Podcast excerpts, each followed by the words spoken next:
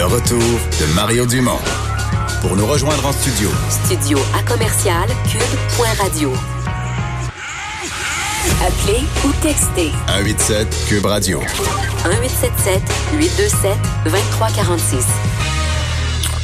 Alors Vincent, rappelle euh, des mises à jour et annonces qu'a fait la ministre de la Santé il y a 45 minutes. Oui, euh, on apprend donc un huitième cas qui est confirmé au Québec, euh, donc provient de la Mauricie, euh, quelqu'un qui revenait de voyage. Alors c'est ce qu'on sait comme détail sur ce huitième cas au Québec, alors que la ministre de la Santé a également confirmé ce qu'on appréhendait depuis ce matin, c'est-à-dire l'annulation carrément des mondiaux de patinage artistique qui étaient prévus à Montréal du 16 au 22 mars prochain. Évidemment, le lien, c'est le, le- le coronavirus. On explique, on explique que euh, certains des athlètes qui étaient attendus proviennent de zones à risque où il y a des transmissions locales.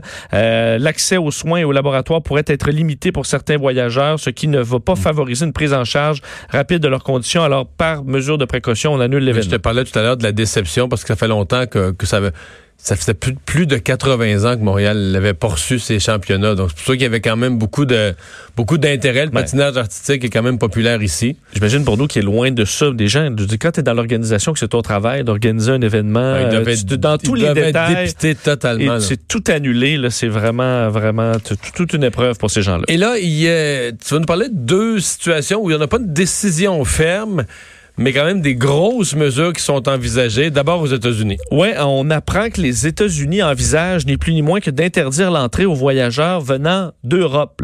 Et on parle pas de l'Italie, on parle pas d'un pays en particulier, on parle de l'Europe dans son ensemble. Mais ça, c'est c'est comme les deux pôles de la Terre. Là.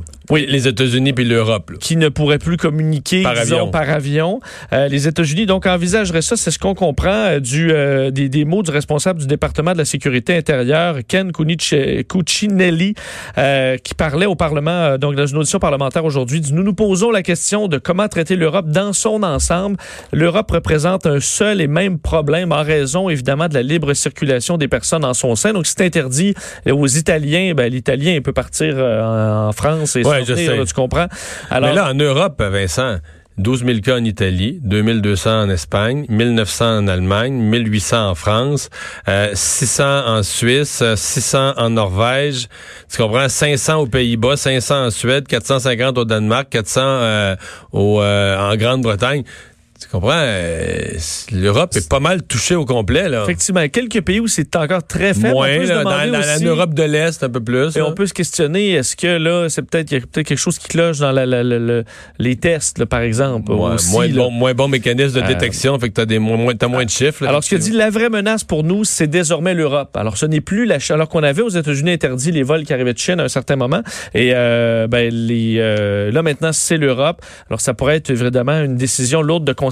Alors que, parlant d'autres Au Canada, c'est pas ça qu'on voit comme une menace, Ce c'est autre les, chose. les bateaux de croisière. Euh, le gouvernement fédéral songerait présentement à interdire à tous les navires de croisière de plus de 500 passagers, donc les grands bateaux de croisière. ouais, à des part C'est rare, là, des bateaux de des croisière peu bateaux plus, a. luxueux. Là, ouais. Euh, donc, on, les inter- on leur interdirait carrément d'accoster au pays euh, jusqu'à nouvel ordre. Alors, c'est toute l'industrie des bateaux qui arrivait à Québec. En fait, ça touche, ça touche principalement le Québec puis un peu la Colombie-Britannique.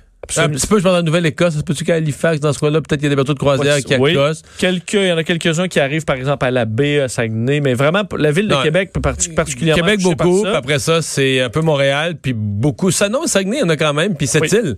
Cette île, maintenant, il y en a quelques-uns. Évidemment, la saison forte, c'est pas là. là. Non, c'est Euh, la fin de l'été. Il faudra voir euh, pendant l'été, surtout à l'automne, mais euh, c'est quand même des mesures qui sont assez drastiques si elles sont confirmées euh, dans le futur.